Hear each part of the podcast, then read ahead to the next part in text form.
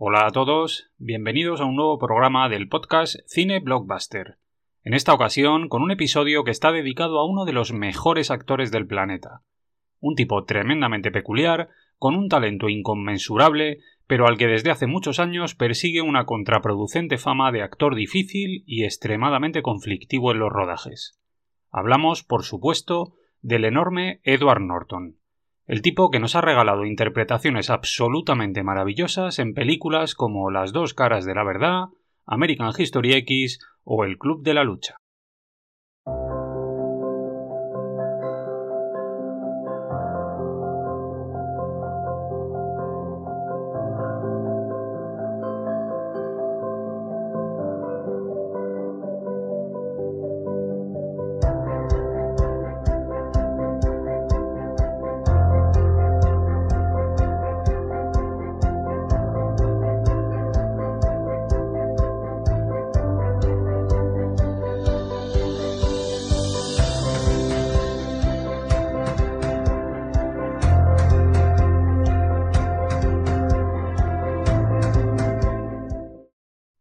Vamos a comenzar el programa haciendo una breve reseña biográfica del personaje.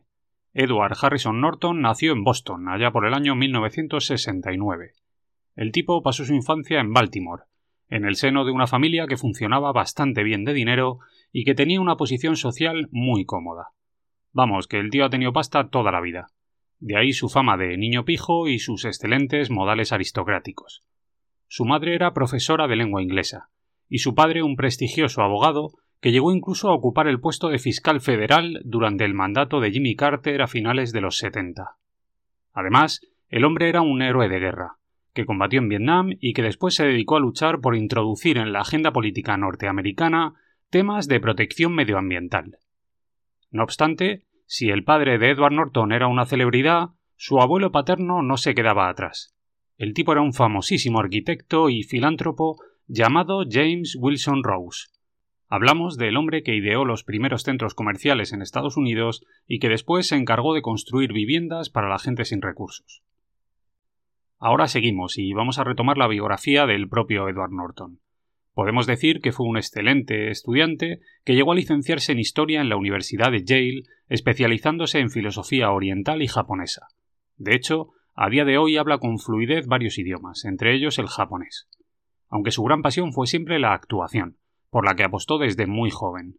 Una vocación que, según él mismo ha contado, le fue inculcada por la mujer que sus padres contrataron para que le cuidara cuando era un crío, su nana. Ella le llevó a ver sus primeras funciones de teatro y le abrió los ojos a un mundo absolutamente maravilloso del que se enamoró desde muy jovencito. Después, ya como joven posgraduado, Norton consiguió algunos trabajos en la Escuela de Arte de Columbia y también hizo varias representaciones en teatros neoyorquinos en el mundillo off-Broadway.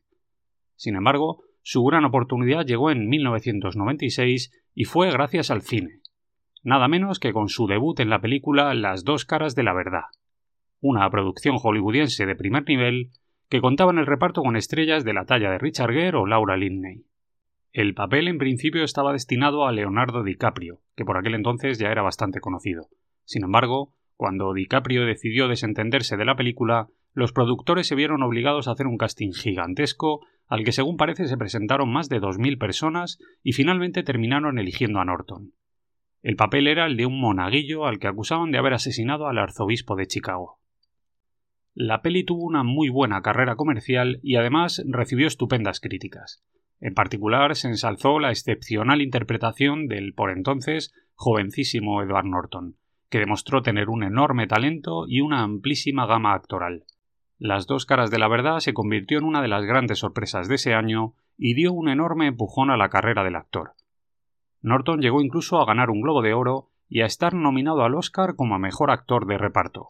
Se trata de un debut increíble. Yo diría que es el debut soñado por cualquier actor. Además, respecto a esta peli, creo que merece la pena detenerse un momento para dar algunas claves. A primera vista, Las dos caras de la verdad puede parecer la típica película noventera de abogados, el típico producto surgido al rebufo de las producciones con sello John Grisham de aquella época, y sin embargo, la película es mucho más que eso. Por momentos se convierte en una película oscura y retorcida, incluso malsana, que se apoya en un guion sorprendentemente sólido, en el que la búsqueda del giro final sorpresa no desentona, eh, no, no lo arruina todo, como suele ocurrir en la mayoría de las películas de este tipo. En realidad, todo cuadra bastante bien, como si se tratase de un mecanismo de relojería bien engrasado. Por si esto fuera poco, además, Las dos caras de la verdad nos ofrece un duelo actoral auténticamente épico, protagonizado por dos actores en estado de gracia y entregadísimos a la causa. Porque hay que reconocer que Richard Gere también está muy bien. Esto es algo que se suele pasar por alto cuando se hacen reseñas de esta película y yo creo que es profundamente injusto. El tipo hace una de las mejores interpretaciones de su carrera. En fin, las dos caras de la verdad es, sin duda, un producto que merece la pena recuperar y que sigue siendo enormemente disfrutable hoy en día. Como anécdota, cabría decir que el tartamudeo que presenta el personaje del monaguillo no estaba en el guion. En realidad fue una sugerencia del propio Edward Norton. El éxito de la película catapultó al actor a la fama de manera meteórica. Es difícil hacerse una idea de lo que supuso todo aquello. En realidad, pocas veces un actor debutante ha conseguido alcanzar ese nivel de popularidad. Sin embargo, en el caso de Edward Norton el éxito fue instantáneo, y esto le permitió estrenar otras dos películas ese mismo año. Y no hablamos de dos películas cualquiera. El tipo rodó nada menos que El escándalo de Larry Flynn de Milos Forman que era una peli que fue muy polémica y que también cosechó estupendas críticas, y la comedia Todos dicen I Love You, de Woody Allen. Dos películas interesantísimas por las que cualquier estrella de la época habría matado por participar. Bueno, ahora voy a hacer un pequeño paréntesis, a modo sálvame deluxe, para hablar de un tema que me parece bastante curioso. No soy yo muy de meterme en la vida personal de la gente, sin embargo, no puedo resistirme a mencionar que en el rodaje de la peli El escándalo de Larry Flynn Norton comenzó una relación sentimental con Courtney Love, la viuda de Kurt Cobain, una mujer salvaje, criada en los suburbios de San Francisco, que se convirtió en musa de la música grunge y que tenía fama de tener muy malas pulgas. En fin, la pareja no pega nada, pero bueno, cosas de la vida. Por si todo lo conseguido por Norton en su debut fuera poco, al año siguiente el tipo estrenó otras dos películas. Por un lado, la entretenida Rounders, que era una peli sobre timpas ilegales de póker en la que compartía protagonismo con Matt Damon y con actorazos clásicos de la talla de John Malkovich, John Turturro o Martin Landau. La peli no es gran cosa, pero a día de hoy sigue resultando bastante entretenida y muy correcta. Y por otro lado, también estrenó la mitiquísima American History X, que para mí es indiscutiblemente una de las mejores películas rodadas durante la década de los 90. Y aquí, lógicamente, tenemos que detenernos de nuevo, es obligatorio, porque esta peli es una auténtica pasada, una burrada en la que Edward Norton nos regala la que probablemente sea su mejor interpretación.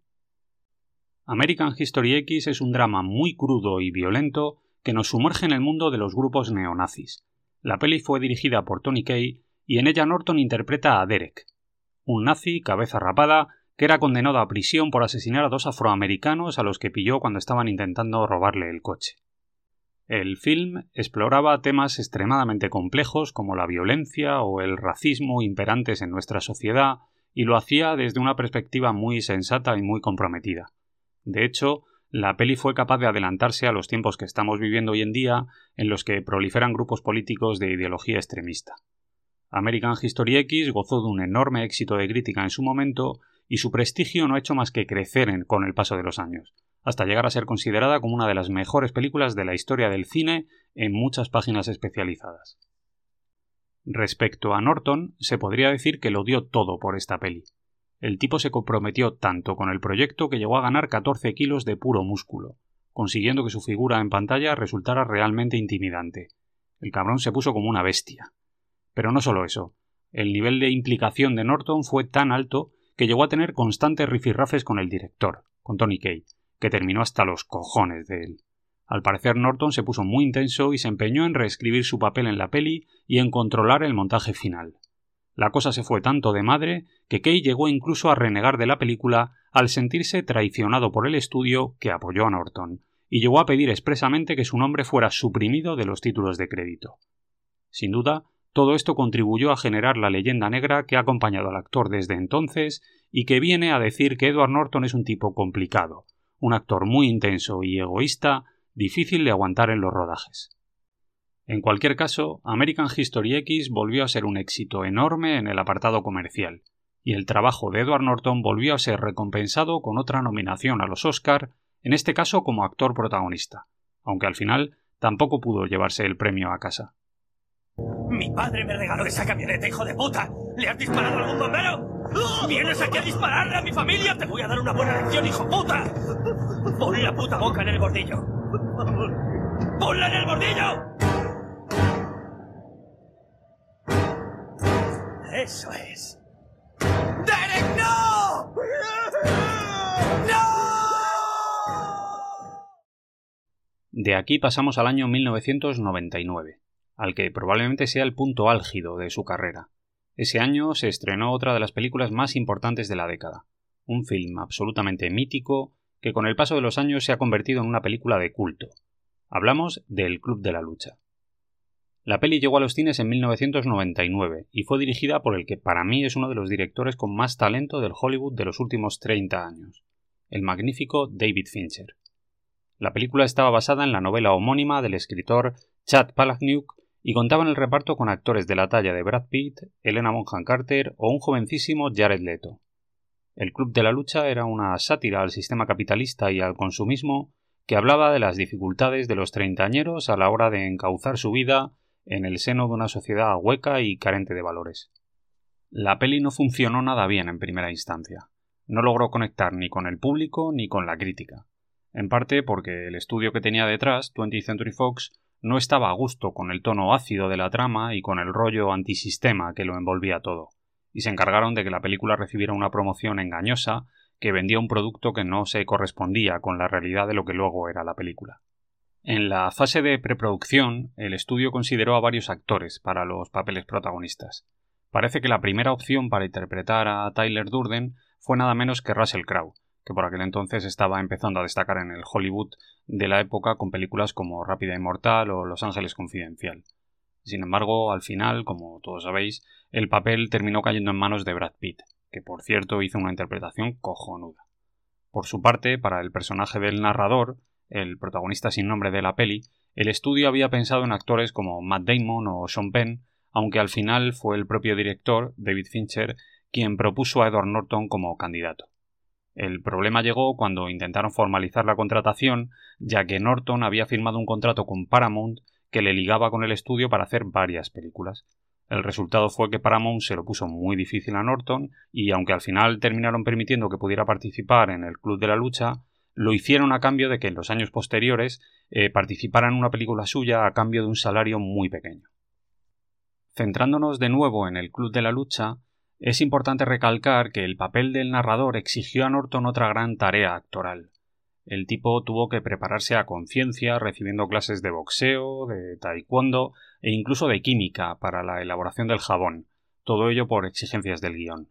Norton, como siempre, se implicó al máximo, dotando al personaje de una gran carga de patetismo y de fragilidad mental, enfatizando además factores como el consumismo del que era víctima, el insomnio o la homosexualidad latente del personaje que buscaban distraer al espectador para que no viera venir el giro final. Como ya he dicho antes, la peli no recibió buenas críticas en el momento de su llegada a los cines. Se la acusaba de ser demasiado oscura y violenta. Además, el estreno de la peli tuvo que retrasarse varios meses debido a que en las fechas previstas inicialmente se produjo un tiroteo en un instituto allí, en Estados Unidos, y eso generó todavía más polémica. En taquilla las cosas tampoco fueron demasiado bien. La peli recaudó solo 100 millones de dólares. Sin embargo, con los años, el Club de la Lucha se ha convertido en una película de culto que goza de un enorme reconocimiento y que suele ocupar uno de los primeros puestos en las listas de las mejores películas de la historia del cine para el público. Además, es una película enormemente influyente y su director es considerado como uno de los tipos con más talento del Hollywood actual. La interpretación y el personaje de Edward Norton también son muy recordados y han tenido un enorme impacto en la cultura popular.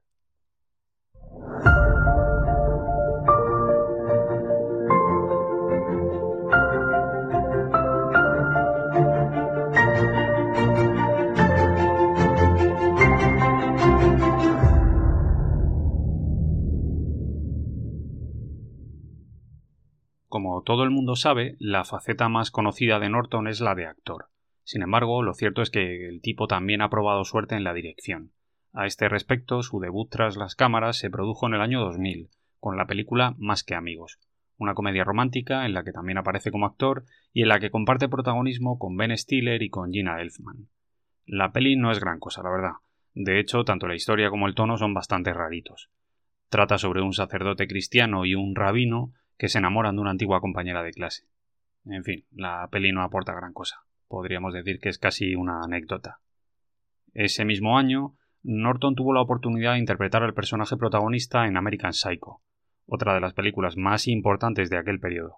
Sin embargo, al final terminó rechazando el papel que después caería en manos de Christian Bale, que, por cierto, es otro actorazo y al que, al parecer, también es bastante intenso en los rodajes. En aquel momento, la guerra entre Norton y los grandes estudios estaba convirtiéndose ya en Vox Populi. El tipo era exigente en extremo a la hora de aceptar involucrarse en proyectos. Además, se mostraba problemático en los rodajes, generando conflictos que enrarecían el ambiente en los sets y que terminaban acarreando pérdidas millonarias. Un buen ejemplo de todo esto es lo que pasó en el rodaje de Frida, una peli en la que en principio él no participaba, pero en la que terminó implicándose de una manera bastante llamativa para favorecer a Salma Hayek, con quien por entonces mantenía una relación sentimental. El tipo se documentó de manera muy exhaustiva y exigió cambios en el guion que hicieran más interesante y fidedigno al personaje. Al parecer, su intromisión terminó siendo un suplicio para todo el mundo, aunque no me cabe ninguna duda de que al final la peli terminó siendo mejor precisamente gracias a los cambios que él propuso. Después de eso llegó The Score, que aquí en España se subtituló Un golpe maestro, una peli que hoy en día apenas se recuerda, pero que a mí me parece un peliculón. Hablamos de un thriller estrenado en 2001 que fue dirigido por el gran Frank Oz y en el que Norton compartía protagonismo con dos leyendas absolutas de la interpretación como Marlon Brando y Robert De Niro. A mí esta peli me gusta mucho. Me parece muy entretenida y mola un huevo ver a tres leyendas de la actuación juntas en pantalla. Sin embargo, no envidio en absoluto al bueno de Frank Oz y al resto del equipo. Ya os lo digo. Dicen que el rodaje fue un infierno. A las habituales exigencias de Norton, que ya de por sí suelen tener lo suyo, esta vez se unieron las excentricidades de Marlon Brando, que no se hablaba con el director y que llegó incluso a presentarse desnudo en el set en alguna ocasión. Ellos mismos dijeron que para poder terminar la peli, el propio Robert De Niro tuvo que hacer las labores de director en las escenas en las que aparecía Brando. En fin, esto es lo que ocurre cuando te la juegas juntando actores con una personalidad tan marcada en un mismo set de rodaje.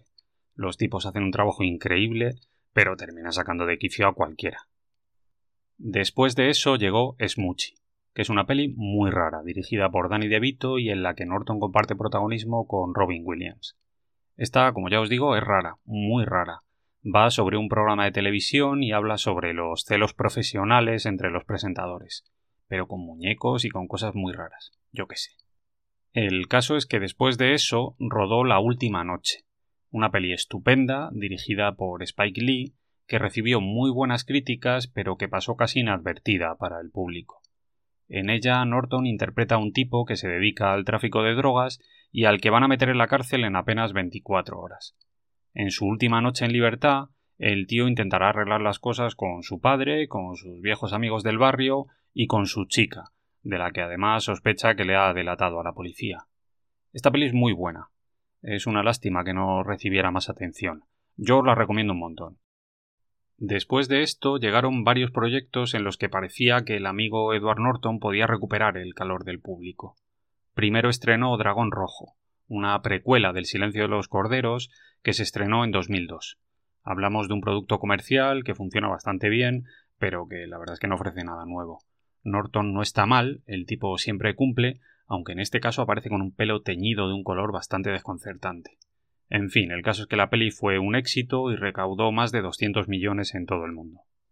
Después llegaría otro pelotazo, The Italian Job, una peli de acción que funciona como un tiro y que volvió a recaudar un montón de pasta. La peli es un remake de una cinta que se estrenó en los años 60 y tiene un reparto cojonudo. Aparecen por allí gente como Mark Wahlberg, Charlize Theron, Donald Sutherland o Jason Statham y también Norton, claro, que interpreta al malo. La peli es muy buena.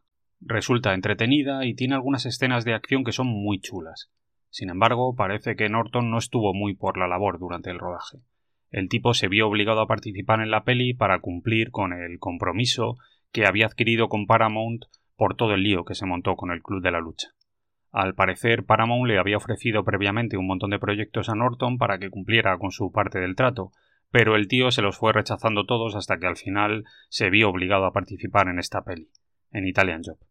Según parece, durante todo el rodaje se dedicó a comportarse en plan estrella gruñona.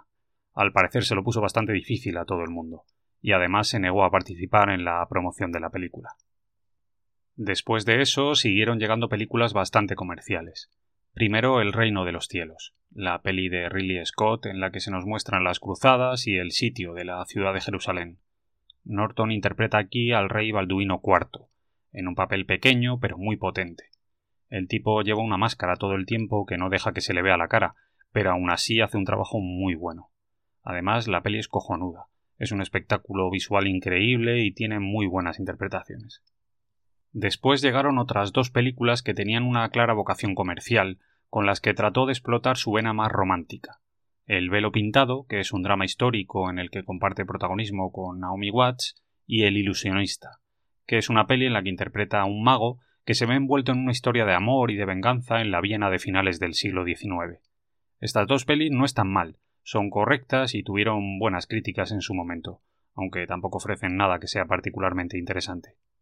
En 2008 llegó a los cines Cuestión de Honor, una peli que a mí me gusta mucho, que fue dirigida por Gavin O'Connor y en la que Norton comparte el protagonismo con Colin Farrell y con John Boyce.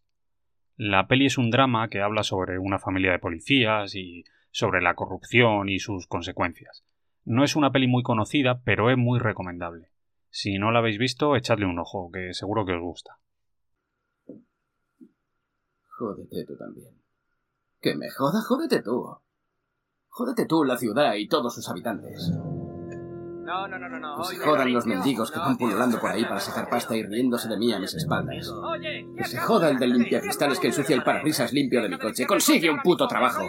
Que se jodan los Sikh y los pakistaníes que van a toda hostia por las avenidas en sus decrépitos taxis, con el curry filtrándoseles por los poros y apestándome la vida. Putos aprendices de terrorista. ¡Id más despacio, coño!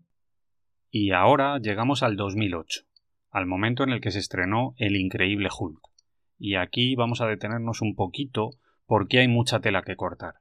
Para empezar, hay que contextualizar un poco. El Increíble Hulk fue una superproducción enorme, un blockbuster gigantesco con un presupuesto de 150 millones de dólares. Probablemente sea la película más grande en la que Norton haya participado en toda su carrera. Pero no solo eso. Además hablamos de la segunda película de lo que hoy conocemos como el universo cinematográfico de Marvel. Es decir, esta gente estaba empezando. Ese mismo año, apenas unos meses antes, Marvel había estrenado Iron Man, una película en la que pocos confiaban y que terminó siendo un éxito mundial gigantesco que convirtió a Robert Downey Jr. en una mega estrella y que abrió el camino para una de las franquicias más exitosas de la historia del cine. La idea era que el increíble Hulk siguiera ese camino y se convirtiera en otro producto mega comercial que formara parte del entramado de las películas de Marvel que estaban preparando y que iba a culminar en la peli grupal de los Vengadores. Sin embargo, parece que Marvel no tuvo en cuenta la peculiar personalidad de Edward Norton y su legendario empeño por controlar los rodajes. Pero bueno, vamos por partes. Lo primero que quedó claro es que, pese a lo que se habló en su momento, la película no era una secuela. En realidad era un reboot es decir, un producto nuevo que se olvidaba de la película anterior de Anne Lee, que se había estrenado apenas unos años antes, y que trataba de seguir un camino independiente en el que se intentó dar un enfoque distinto al personaje. De hecho, la principal referencia aquí es el Hulk de la serie de televisión de los años 70, que fue protagonizado por Bill Bixby. Otro aspecto importante fue el dominio casi dictatorial que Norton ejerció sobre el guion en todo momento. El tipo se las arregló para manejar las cosas a su antojo, ejerciendo como guionista sin acreditar y tomando decisiones tan trascendentes como la eliminación de algunos personajes o el hecho de que se redujera la presencia de Shield en la trama. Al parecer, Norton reescribía escenas todos los días en el propio set de rodaje y llegó a tener incluso un conflicto con el sindicato de guionistas. Vamos, que el rodaje fue otra vez un campo de batalla. Por si esto fuera poco, el director se rompió una pierna y tuvo que rodar la peli en silla de ruedas. Además, los productores se unieron a una iniciativa que velaba por la reducción de emisiones de carbono en los rodajes, por lo que se vieron obligados a utilizar vehículos de bajo consumo, a replantar árboles y a utilizar productos orgánicos no volátiles. Como resultado de todo esto, la peli recibió un reconocimiento que aparece en los títulos de crédito al final. El resultado de todo esto fue que Norton volvió a tener un montón de problemas con el estudio, en particular debido a que el montaje final de la película no era lo que él esperaba. Él quería que la peli durara cerca de dos horas y media, pero los productores terminaron estrenando en cines una versión más corta en la que se eliminaban muchas de las escenas del propio Norton. Aquello generó un nuevo conflicto y fue determinante a la hora de que Marvel finalmente decidiera prescindir de él para las siguientes películas de la franquicia. Además, la peli funcionó bien en taquilla, pero no logró alcanzar las cifras que la empresa estaba esperando después del éxito que había supuesto Iron Man. En cualquier caso, yo tengo que decir que a mí la peli me gusta. Sé que mucha gente la pone a parir y tal, pero pese a todo a mí me parece una película muy valiente y muy entretenida. Además, la interpretación que hace Norton de Bruce Banner me parece mucho más interesante que la de Mark Ruffalo, que parece que está siempre de coña. Pero bueno, supongo que esto es cuestión de gustos. Después de eso, Norton pasó por un periodo poco lúcido en la elección de sus siguientes películas. En los cuatro años siguientes rodó un puñado de películas prácticamente intrascendentes y en las que no pudo demostrar su enorme talento. Hojas de hierba, Increíble pero falso, Stone, una secuela bastante floja de la saga Bourne, Moonrise Kingdom e incluso una pequeña aparición en la peli El dictador de Sacha Baron Cohen. Todo bastante olvidable. Sin embargo, todo aquello cambió en el año 2014. Ese año Norton participó en dos grandísimas películas. Por un lado, Gran Hotel Budapest, la peli de Wes Anderson donde tenía un pequeño papel, y por otro lado, Birman, la peli aquella que tenía aquel subtítulo tan raro de La inesperada virtud de la ignorancia. Una comedia dramática rodada en falso plano secuencia por Alejandro González Iñárritu, que llegó a ganar cuatro premios Oscar, entre ellos el de mejor película. A mí la peli me parece cojonuda. Es una carta de amor al teatro y también al cine, una auténtica maravilla técnica, impoluta en su realización, en la que además nos encontramos con un reparto acojonante. Michael Keaton, que está brutal, Emma Stone, Naomi Watts y sobre todo Edward Norton, que en esta ocasión volvió a conseguir una nominación al Oscar como actor secundario por un papel pequeño pero increíblemente intenso. Además, es imposible no darse cuenta de los paralelismos más que evidentes que existen entre el personaje y el propio Norton. Hablamos de un actor impresionantemente talentoso, pero arrogante y conflictivo, un tío con mal genio y nula capacidad de empatía. En fin, yo creo que se trata de una de las mejores interpretaciones de su carrera y lo mejor es que llegó cuando ya casi nadie lo esperaba. ¿Puedo Sí, sentarme? siéntate. Buena idea. Gracias. Sí. Ahora, ahora dilo como si me dijeras que te jodo. Vale. Inténtalo, tú suéltamelo. Sí. Dale. Vamos, suéltalo. Estoy pensando. Que te follen, Vale, tío. sí. Que te Sí, den, vale. ¡Vamos, Ya deja ya de hablar! No soy el más indicado para opinar. No conozco a ese tío, ¿vale? ¿De qué vas? ¿Cómo? Sí, ¿de voy? qué vas? Dilo ya. Escúpelo de una vez. ¿Qué? A ver, dilo. Ah. ¿Qué quieres decir? ¿Que el amor es absoluto? ¡Sí! ¡Sí! La clase de amor al que me refiero es, es absoluto. La clase de amor al que me refiero no trata. No trata de matar a nadie.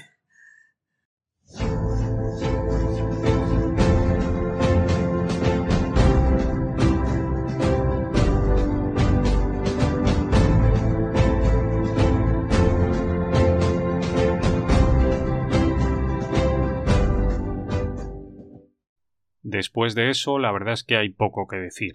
En 2016 participó en Belleza Oculta, una peli típica de Will Smith en la que él tenía un papel pequeñito. Y en 2019 se volvió a poner detrás de la cámara para rodar Huérfanos de Brooklyn, una peli en la que, además de participar como actor, comparte protagonismo con Bruce Willis y con Willem Dafoe. La peli no está mal, es un thriller ambientado en los años 50 con una estética noir bastante lograda. Y desde entonces, nada.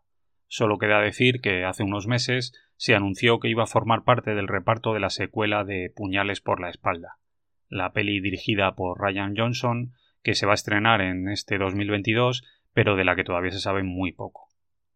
Para terminar, me gustaría hacer una última reflexión. Edward Norton es un actorazo como la copa de un pino. El tipo tiene un talento natural asombroso, y nos ha regalado algunas de las mejores interpretaciones de la historia del cine. Es indiscutiblemente uno de los mejores actores de su generación, puede que incluso el mejor de todos ellos. Sin embargo, su ego, su incapacidad para trabajar en equipo y su empeño por controlarlo todo han terminado truncando una carrera que prometía ser legendaria y nos han quitado a nosotros, a los espectadores, la oportunidad de disfrutar de un actor único que podía haber hecho cosas aún más grandes de las que ha hecho. Sin embargo, cuando ocurren este tipo de cosas, siempre pienso lo mismo. Al final, la gente es como es. Estoy seguro de que los productores hollywoodienses habrían preferido que Norton hubiera sido un tipo más maleable, que se desplegara sus demandas y que aceptara sus mandatos sin rechistar.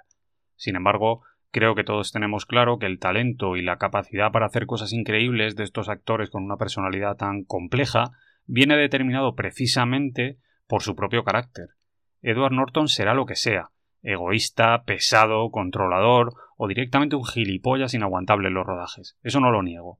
Pero también tengo claro que gracias a él y a su trabajo tenemos películas tan increíbles como Las dos caras de la verdad, American History X o El Club de la Lucha. Y eso, amigos, no tiene precio.